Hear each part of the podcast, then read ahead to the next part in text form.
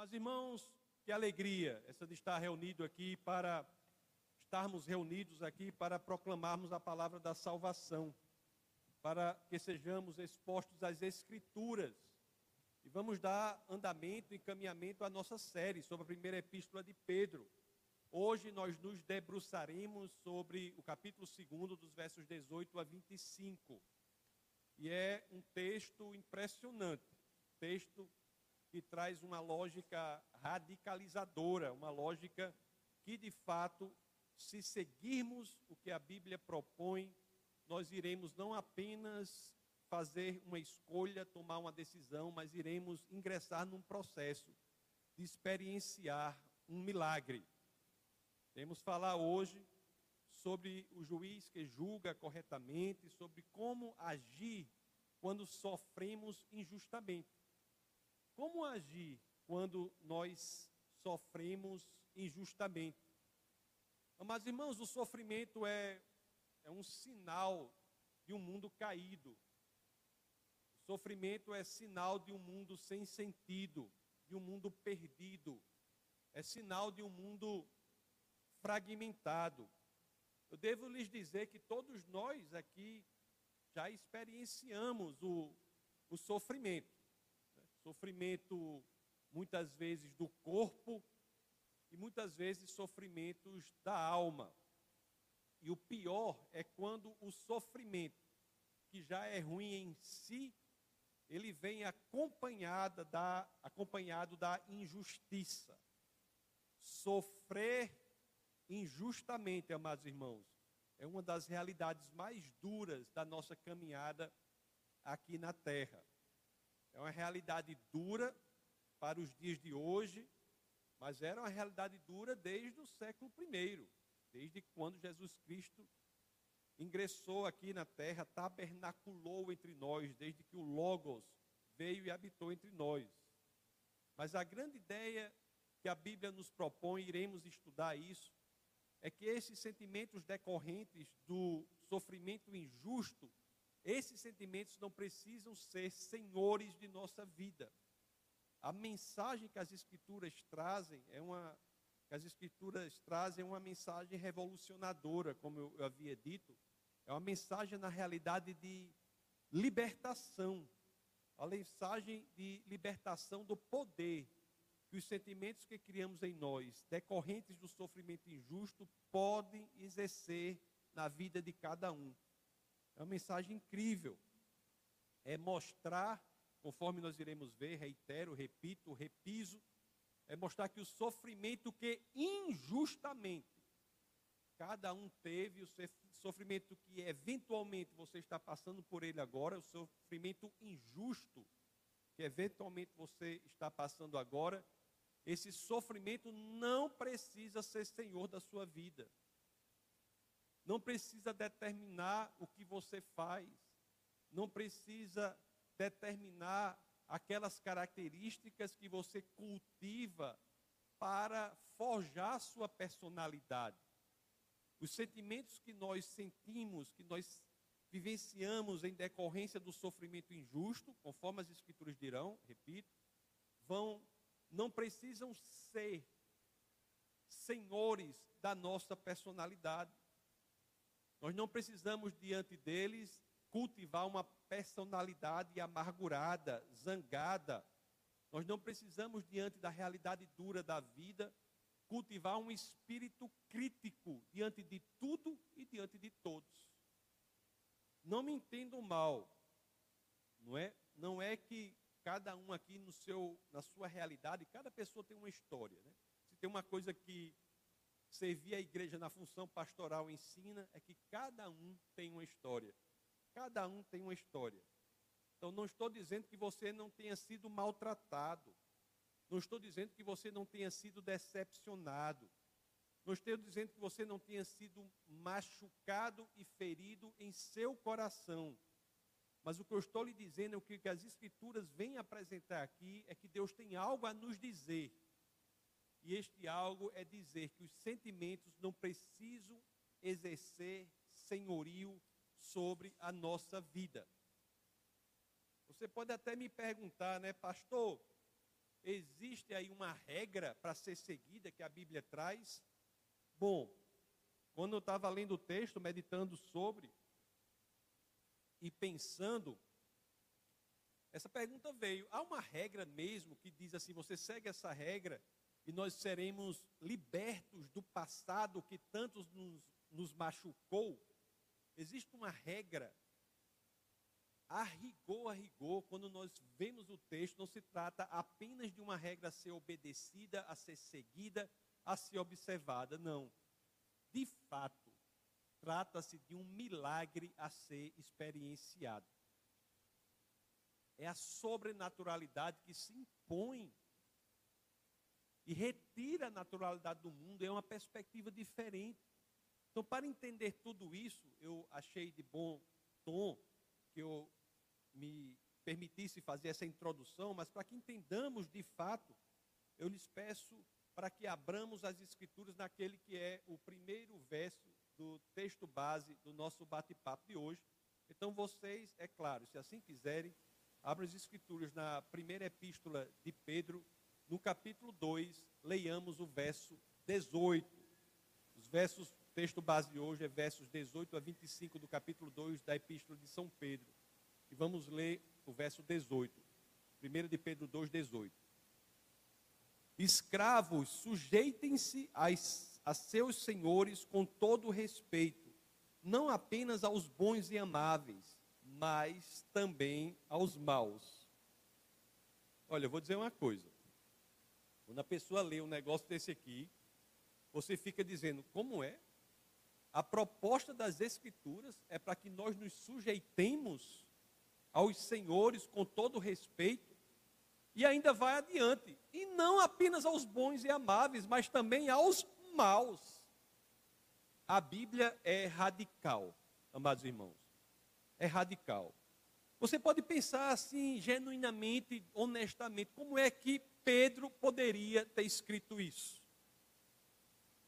Antes que continuemos com esse pensamento, eu devo lhes lembrar que Pedro escreve aqui em uma posição específica e não é na, na posição de quem persegue ou de quem domina, mas é na posição de quem é o perseguido. Pedro sofria com tudo isso e dizia que deveríamos nos submeter a essas coisas. Nero era o imperador da época.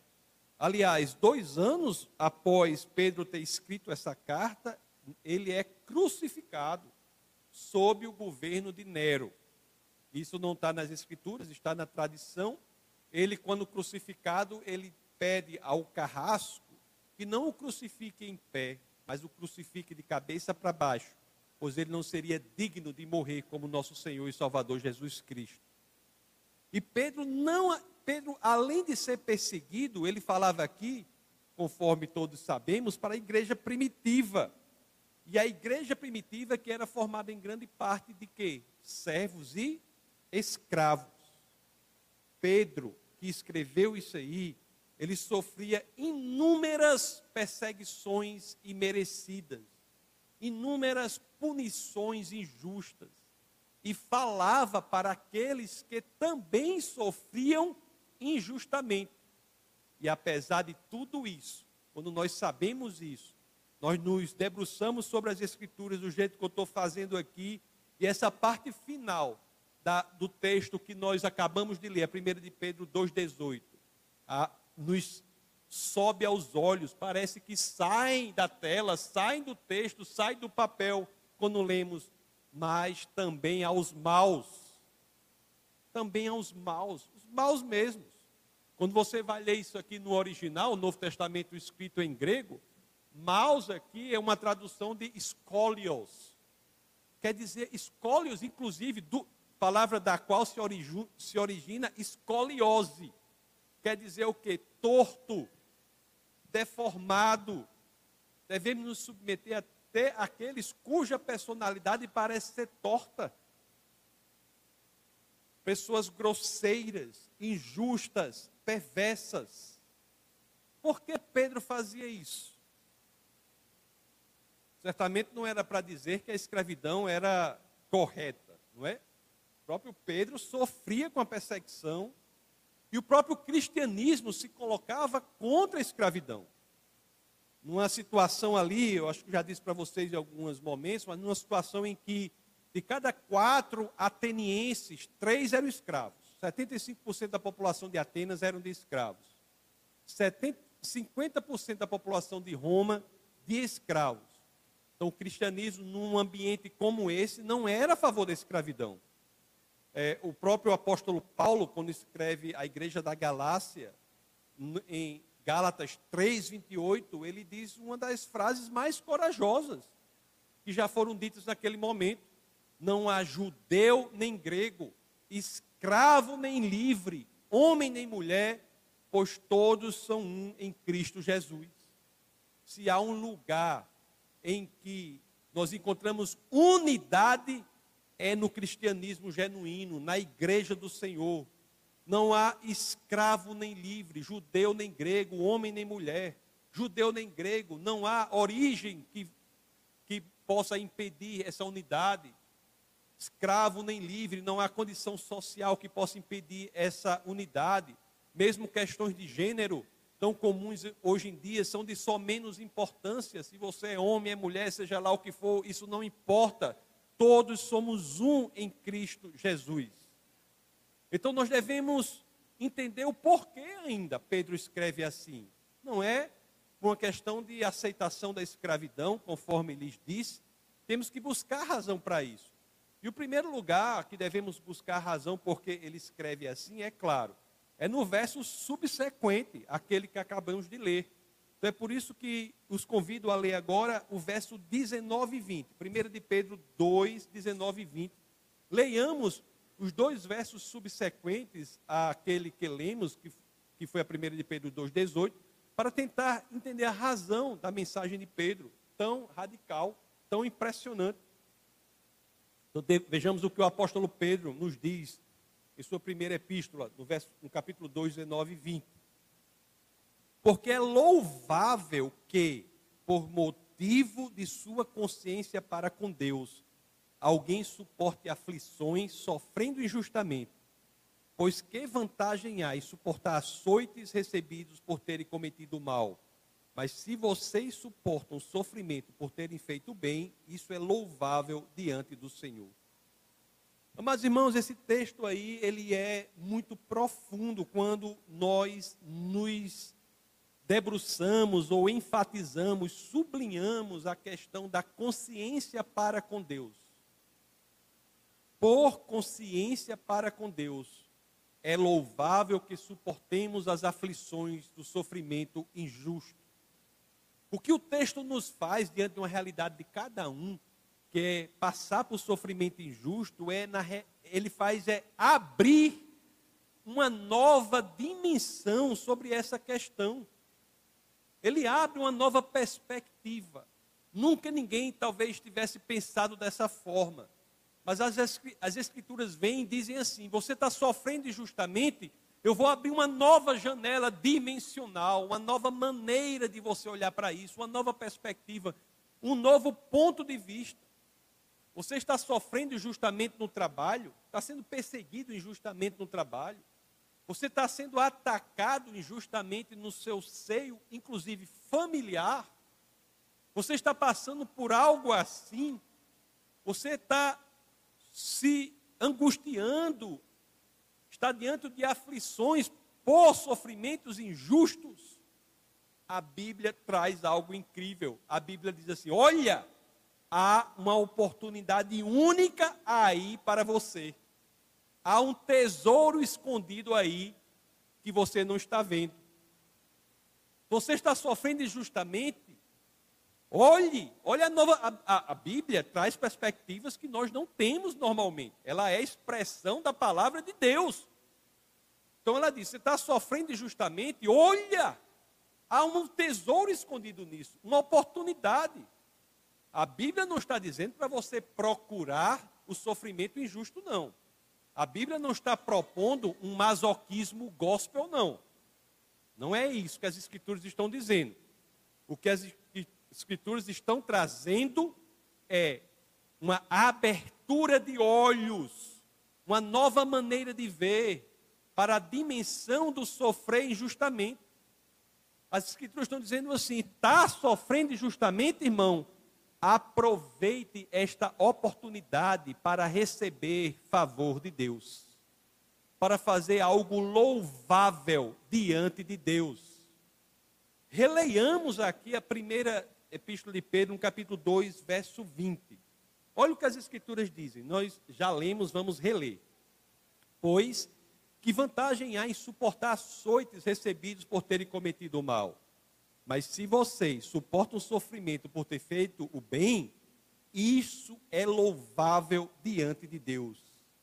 Fazer algo louvável diante do Senhor é posicionar-se. Veja bem, eu falo para cristãos, os que não são, entrem nesta comunidade metafísica sobrenatural, que basta que você queira para que você entre nesse grupo. Estou falando para cristãos. O que estão, estamos dizendo aqui, o que as escrituras estão dizendo aqui é o seguinte: você pode aproveitar a oportunidade do sofrimento injusto para fazer algo louvável diante de Deus. E fazer algo louvável diante do Senhor é posicionar-se no melhor lugar em que alguém poderia estar é estar perto do abençoador, onde as bênçãos acontecem. Amados irmãos, as escrituras, elas de fato são incríveis. Olhe, vamos pensar aqui. Vamos pensar se sofremos injustamente, nós temos uma grande oportunidade de estarmos mais perto do Senhor. Ora, você pode me citar um exemplo de alguém que verdadeiramente sofreu injustamente? Jesus Cristo. Jesus Cristo. O que as Escrituras dizem é isso. Se você está em uma situação de sofrimento injusto, o que eu lhes digo é: não se tornem escravos da amargura, da reclamação, não se tornem escravos da, do sentimento ruim, mas aproveita a oportunidade para se posicionar mais perto do Senhor, porque você está em uma oportunidade de ser como Cristo foi. Se passarmos por sofrimentos injustos e buscarmos imitar Cristo, nós teremos uma das melhores oportunidades da nossa vida. Olha o que diz aqui a primeira de Pedro 2:21. Olha o que as escrituras nos dizem se não é isso. As escrituras dizem assim na primeira de Pedro 2:21. Para isso vocês foram chamados, pois também Cristo sofreu no lugar de vocês, deixando-lhes exemplo para que sigam os seus passos. Amados irmãos, a realidade fica diferente quando nós verdadeiramente seguimos o Senhor, nos orientamos pelas Escrituras e nós olhamos para a palavra como a revelação de Deus. Muda tudo na nossa vida. Porque mesmo uma situação tão triste como do sofrimento injusto, nós nos alegramos porque podemos ser como o Senhor. O que é seguir os passos do Senhor? O que é seguir os passos do Senhor em tais situações? A Bíblia é tão maravilhosa que não nos deixa na dúvida, e logo nos dois versos subsequentes já aborda essa questão, que é a primeira de Pedro 2, 22 e 23. Vamos ler o que é seguir os passos do Senhor quando passamos por sofrimentos injustos, para que nós possamos tentar ser como Ele e, portanto, estarmos mais perto dele, do exemplo dele, que é o nosso chamado, o chamado de todo cristão, na, perto do abençoador, onde as bênçãos acontecem. Então leiamos 1 de Pedro 2, 22 e 23. Olha o que as escrituras dizem aqui, ó. Ele não cometeu pecado algum e nenhum engano foi encontrado em sua boca. Quando insultado, não revidava. Quando sofria, não fazia ameaças, mas entregava-se àquele que julga com justiça. Quando nós somos atacados, irmãos, e essa é uma vida cotidiana, viu, do cristão ser atacado pelo Senhor. Quando nós somos atacados, quando nós nos sentimos injustiçados, quando alguém faz um comentário injusto a nosso respeito porque nós somos e seguimos o Senhor, o que devemos fazer? Aqui, devemos procurar não pecar. Procurar não pecar. Porque a primeira sensação que temos é que incorramos num pecado. Procurar não pecar. Quando pressionados no trabalho, nenhum engano deve sair da nossa boca. Ou seja, quando pressionado no trabalho, você não deve mentir. Devemos falar a verdade. Quantas são as pessoas que, quando sofrem qualquer pressão, rapidamente abrem o caminho da mentira como uma solução plausível? O que, é que as Escrituras dizem? Não. Mantenha-se fiel fale a verdade. Os que mentem não, se, não encontram favor do Senhor. Suportar o sofrimento, amados irmãos, envolve ser fiel à verdade, mesmo que a verdade possa não agradar a muitos. Mas conforme nós lemos, não é só isso. Você já esteve em alguma situação assim de ser humilhado em que a sua dignidade foi colocada no chão? Você já teve uma situação assim? Imediatamente, o que, que nós queremos fazer? Ah, meu amigo, espere, a gente diz assim, né? Espere que o troco vai ser grande. Como é que o mundo diz? A vingança é um prato que se come frio. Não é assim que o mundo diz? Mas as escrituras trazem uma nova dimensão uma nova perspectiva que é melhor para nós. Dizem para fazer diferente. É o que nós lemos e vamos reler agora, com a licença de vocês, que é a 1 de Pedro 2,23. Quando insultado, não revidava. Quando sofria, não fazia ameaças. Mas fazia o quê? Entregava-se àquele que julga com justiça. Amados irmãos, isso tem um poder de libertação radical. Nós iremos no, entender mais isso. Mas se nós fizermos isso, nossa vida não se continua a mesma. Eu sei que o desejo, eu não sou inocente. Eu passo pela mesma coisa que vocês passam. Eu sei que o desejo de retaliação é forte quando nós somos feridos. Eu sei, desejo. Eu mesmo, quando sou atacado, às vezes, exercendo alguma coisa, tem mil, tem um, podia fazer mil coisas, tem vontade. Eu sei que o desejo de retaliar é muito forte quando nós somos atacados. Mas o que as escrituras trazem é algo radical. Ela diz assim, ó: você é livre para escolher outro caminho. Você é livre para escolher outro caminho. Se você for atacado, não pense que o único caminho possível é o caminho de revidar, de retaliar. Se você fizer isso, você está sendo escravo de um sentimento decorrente de um tratamento que você sofreu que é injusto, mesmo sendo injusto. Não é o fato de ser injusto que lhe dá a liberdade de, ser, de agir ou melhor, não é o fato de ser injusto que faz com que você queira se manter escravo daquela única opção que o mundo propõe. Nós somos livres para escolher outro caminho. Que caminho? O caminho de não revidar, o caminho de não retaliar, mas o caminho, coloque aqui por favor o texto, o caminho de confiar no julgamento do Senhor. Agora, amados irmãos, quando for colocar aí o verso, você pode deixar que eu estou lendo um por um, de confiar no julgamento do Senhor. Agora, amados irmãos, vocês não me entendam mal.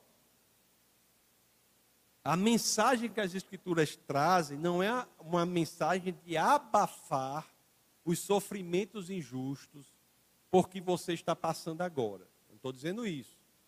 Não é você estar tá sofrendo algo e você vai abafar isso como se nunca tivesse acontecido. Não é isso que a Bíblia está dizendo, não. O que a Bíblia está dizendo é que, quando você for injustamente atacado, antes de tudo, confie no Senhor.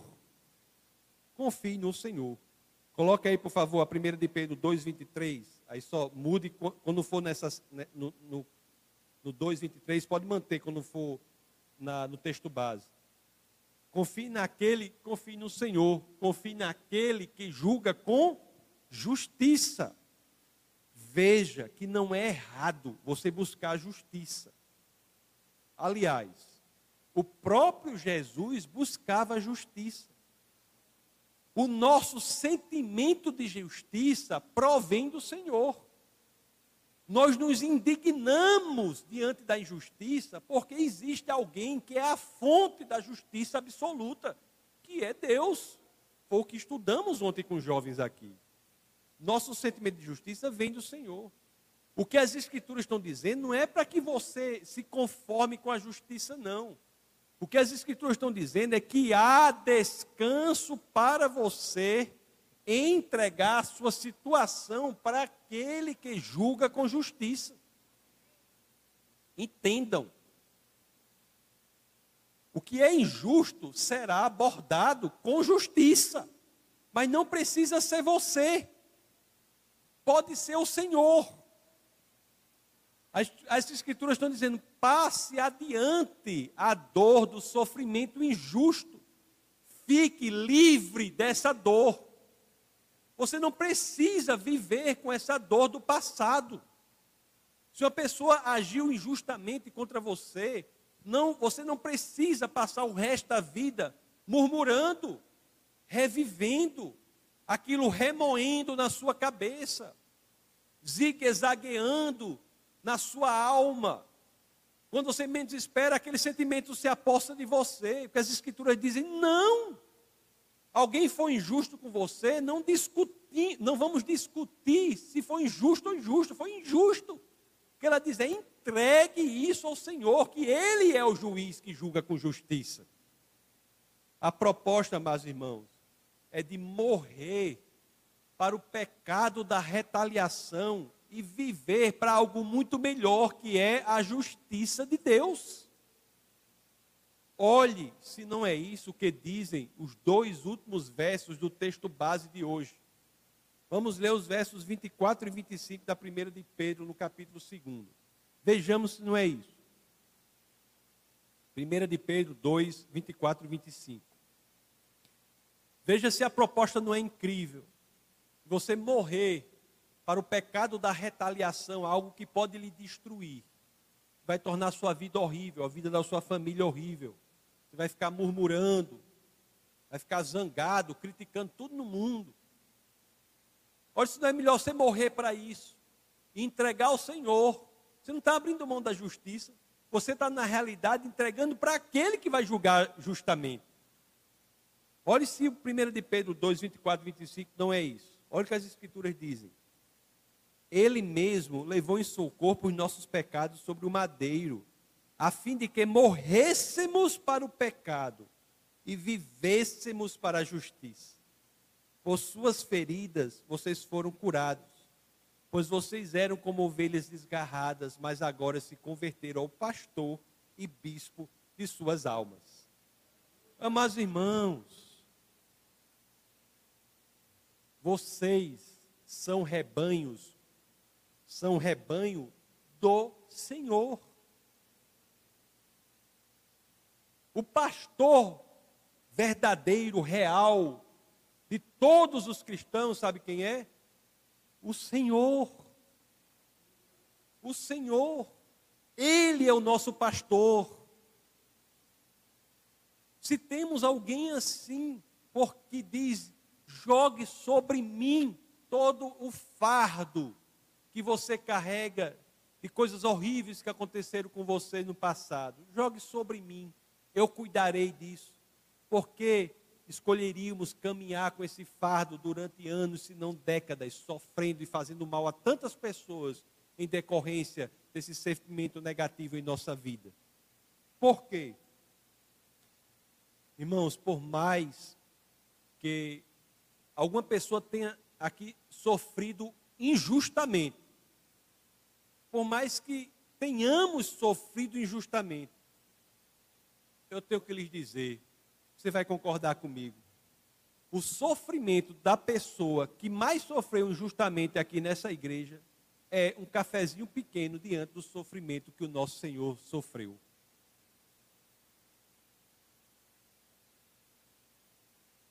Se há alguém que é especialista em sofrer injustamente, é o nosso Senhor.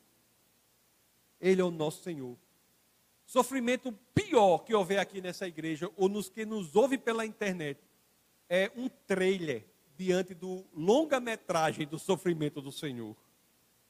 Então nós devemos fazer como Jesus fez: entregar tudo ao Pai. Nesse momento, irmão, é um momento de transformação na sua vida transformação radical. A exposição ao Evangelho não pode deixar você da forma que você é. Se você frequenta essa igreja e você, dia após dia, não nota, olhando para trás, que tudo está diferente, essa igreja tem um sério problema, teria um sério problema. Se você frequenta essa igreja aqui, a exposição à palavra tem de transformar e radicalizar a sua vida. A palavra do Senhor não nos deixa da mesma forma. Não nos deixa da mesma forma. Isso aqui não é um clube social. Não é. Isso aqui é um lugar de transformação, de radicalização. A sua vida tem que ficar de cabeça para baixo, de acordo com em relação ao que era antes. Se antes você tinha sentimento de vingança, diante de alguma pessoa, sentimento de retaliação diante de alguma pessoa que lhe fez mal. Não estou dizendo que ela não fez mal, não. Saiba que a justiça será feita, mas não precisa ser por você, pode ser pelo Senhor. Entregue a Deus nesse momento, interiormente, decida entregar a Deus o fardo da vingança o fardo da autopiedade. Tem isso também. Tem gente que sofre injustamente e veste uma roupagem de autopiedade, como fosse a pessoa, ai meu Deus, agora eu sou vítima.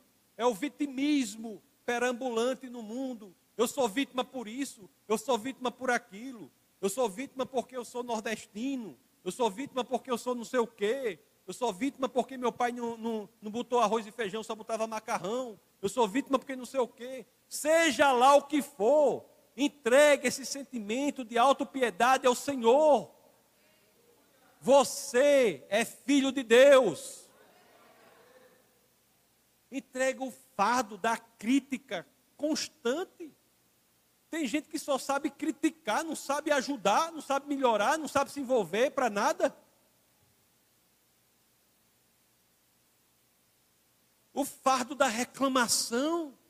Reclama de tudo. Reclama de tudo. Entregue esse fardo ao Senhor. É Ele está dizendo: entregue. Entregue o fardo da amargura. Tem gente que é amargo e encontra justificativa naquela amargura por algo que sofreu no passado. Mas não é isso que as Escrituras dizem, não. As escrituras não vão dizer para você, ei filhinho, você que sofreu, pode, você pode ser bem amargurado que eu vou entender. Não. Deus não diz isso para você, não. Deus diz assim: ei, você sofreu, entregue isso para mim e vá viver a sua vida agora. Vá viver a sua vida. Você não vai viver no passado, não. Deixe o passado nas mãos do Senhor. Ele diz isso. Ele diz isso. Entregue tudo ao Senhor e ore, como o Senhor mesmo orou na cruz. O início lá de Lucas, no, no 23, 34. Lucas, o Evangelho de São Lucas 23, 34. Que oração profunda é essa? Pai, perdoa-lhes, pois não sabem o que estão fazendo. Entregue das mãos do Senhor. Você não está abrindo mão da justiça, não. O que você está fazendo, e a Bíblia é tão boa para a gente, que ao fazer isso, você não está dizendo que você está abrindo mão da justiça, não. o que você está fazendo é se libertando dos sentimentos sobre você. O apóstolo Paulo, na, na carta aos Romanos, né, no capítulo 12, no verso 19, diz assim: É poderoso. Isso que eu vou ler é o resumo da primeira de Pedro 2, né, dos versos que lemos aí, do 18 ao 25. Olha o resumo que Paulo faz aqui na mensagem do Evangelho, que é, que é um sistema só. Olha o que Paulo diz aqui. Carta aos Romanos 12, 19. Amados, nunca procurem vingar-se, mas deixem com Deus a ira, pois está escrito: minha é a vingança, eu retribuirei, diz o Senhor. Diz o Senhor. Não é para você ser besta, bestalhado, não sei nada, não. É você saber que você é filho do Deus Altíssimo. Se você é filho do Senhor, alguém faz alguma coisa contra você, você deve dizer: ai meu Deus, Senhor, tem, tem cuidado com aquela pessoa, porque eu tenho até medo do que vai acontecer. Porque a pessoa, quando se afasta do Senhor, é uma coisa horrível.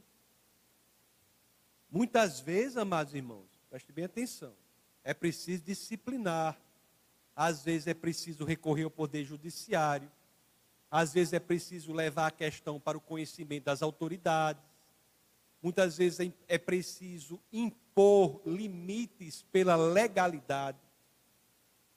Muitas vezes é preciso fazer isso tudo, mas no que nunca é preciso é você ser consumido destruído, triturado por um sentimento de vingança e ameaça aos demais. Você não precisa ser prisioneiro desses sentimentos. Eu não sei, amados irmãos, se você já pensou sobre isso. Mas a liberdade de não agir como o mundo quer que você haja, ela decorre de algo que nós já lemos, a chamada consciência para com Deus. Em última instância, em última instância, se nós não entregamos ao Senhor tudo, a nossa vida toda, se nós não olhamos para a nossa vida da eternidade, da perspectiva da eternidade, da perspectiva da sobrenaturalidade, é que nos falta consciência para com Deus. Olhe, vamos voltar, diante do que foi exposto, voltemos a 1 de Pedro 2,19. Que eu acho que, ao ler aqui, nós vamos entender melhor.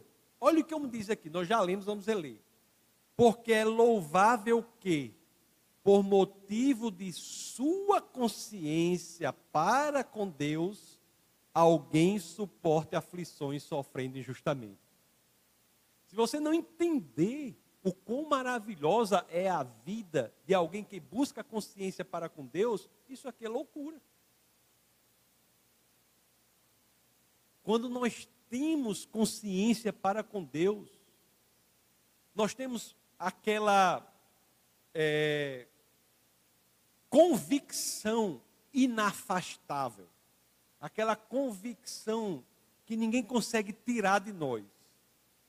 A convicção de que o Senhor vê tudo o que acontece com a gente, que o Senhor sabe todas as razões, todos os motivos por trás de todas as ações que fazemos. Nós temos a convicção de que o Senhor é justo juiz para lidar com tudo o que acontece com a gente. Ou você não tem? essa convicção. Se nós temos a convicção que o Deus Criador dos céus e da terra é o nosso Pai, e Ele diz: entregue tudo para mim, que eu tomarei conta. O que, que temos que fazer? Entregar ao Senhor e voltar a sorrir. Voltar a sorrir. Pode ser o que acontece com a gente, Senhor, está aí nas suas mãos e volta a sorrir. Aqui mesmo na igreja, durante o período, as passa dificuldade disso, daquilo outro, o que, que, que eu sempre digo aqui? A gente faz o melhor que a gente pode, o dono que se preocupe, que é o Senhor. Se a gente for viver na mentalidade da naturalidade, nós só vamos nos destruir. Traga o Senhor efetivamente para a sua vida. Ele tem que estar presente em sua vida. O nome disso, sabe como é? Resumindo, é um nome bem pequenininho. O nome disso é fé. Fé. A fé é exteriorizável. A fé não é você ficar numa rede espremendo os olhos, não, eu tenho fé, eu tenho fé. Não. A fé, ela se exterioriza em um comportamento correspondente. Quem tem fé vai adiante. Ele bota o pé porque sabe que o Senhor vai colocar o chão. Ele sabe porque sabe. A fé é algo maravilhoso. Você vê Kierkegaard, que é um grande pensador cristão. Ele, ele dizia sobre os três estágios da vida. Aí diz, o primeiro estágio é estético, né? você dá valor àquilo que lhes parece belo. O segundo é ético, você dá valor àquilo que lhes parece bom.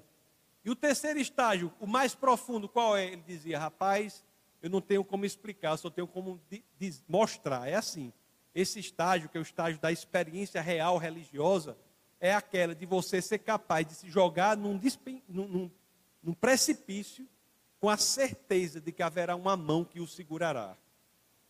A vida é um jogar-se no precipício, com a certeza que há uma mão que nos segurará. Se Deus falou, vá adiante. Isso é aproximar-se de Deus, isso é se afastar das circunstâncias, isso é viver como cristão, isso é ser loucura para o mundo.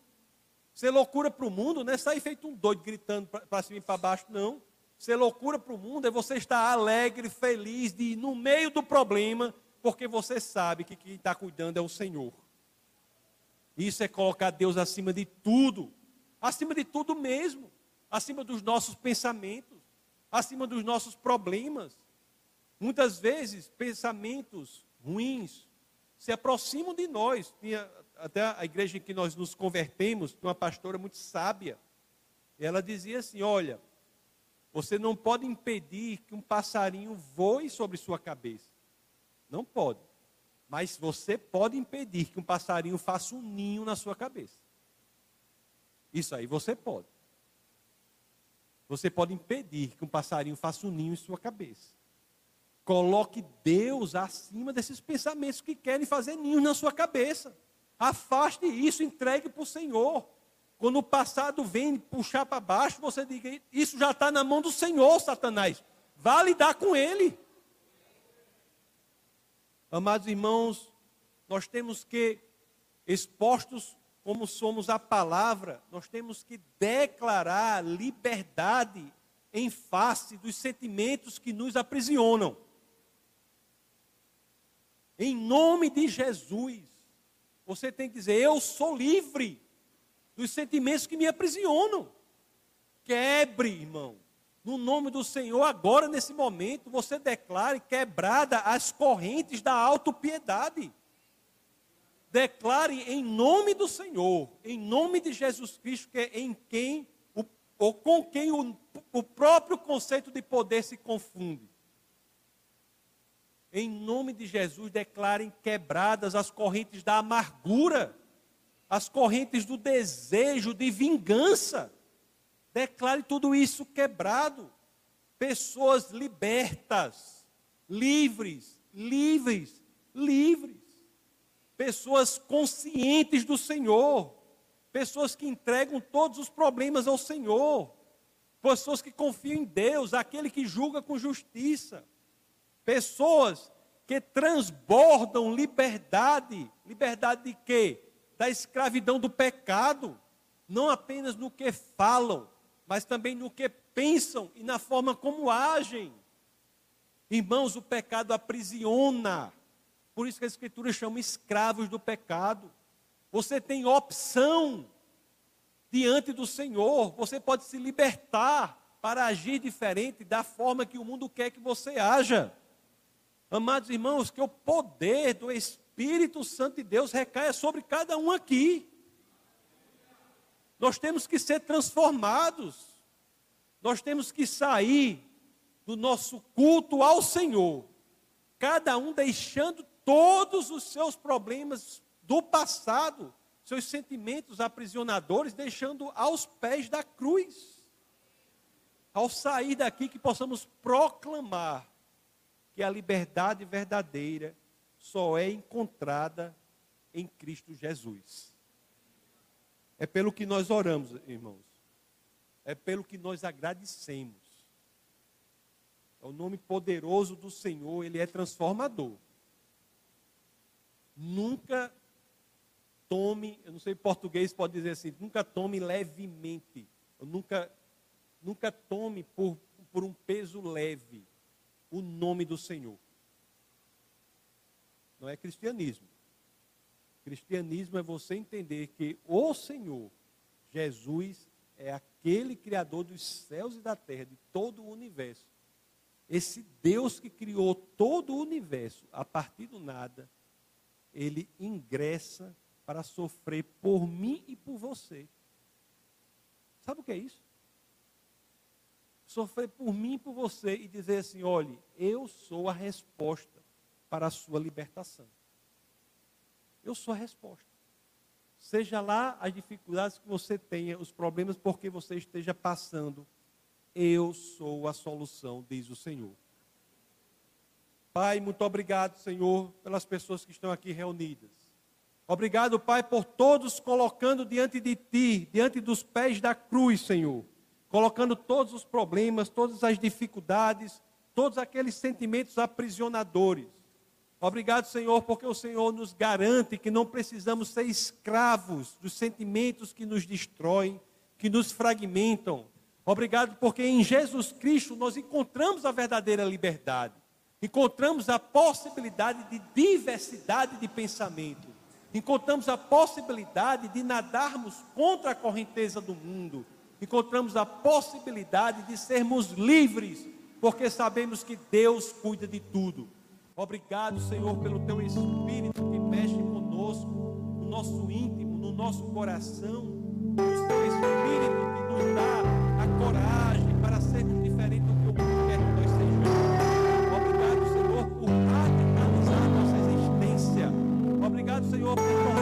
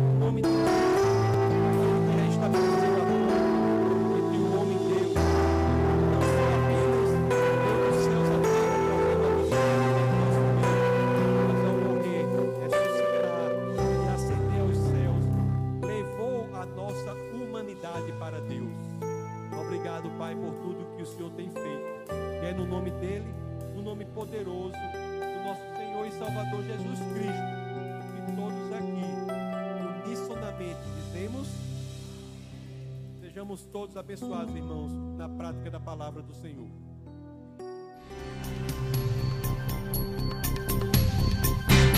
Essa foi uma produção do Ministério Internacional Defesa da Fé, um ministério comprometido em amar as pessoas, abraçar a verdade e glorificar a Deus. Para saber mais sobre o que fazemos, acesse defesadafé.org.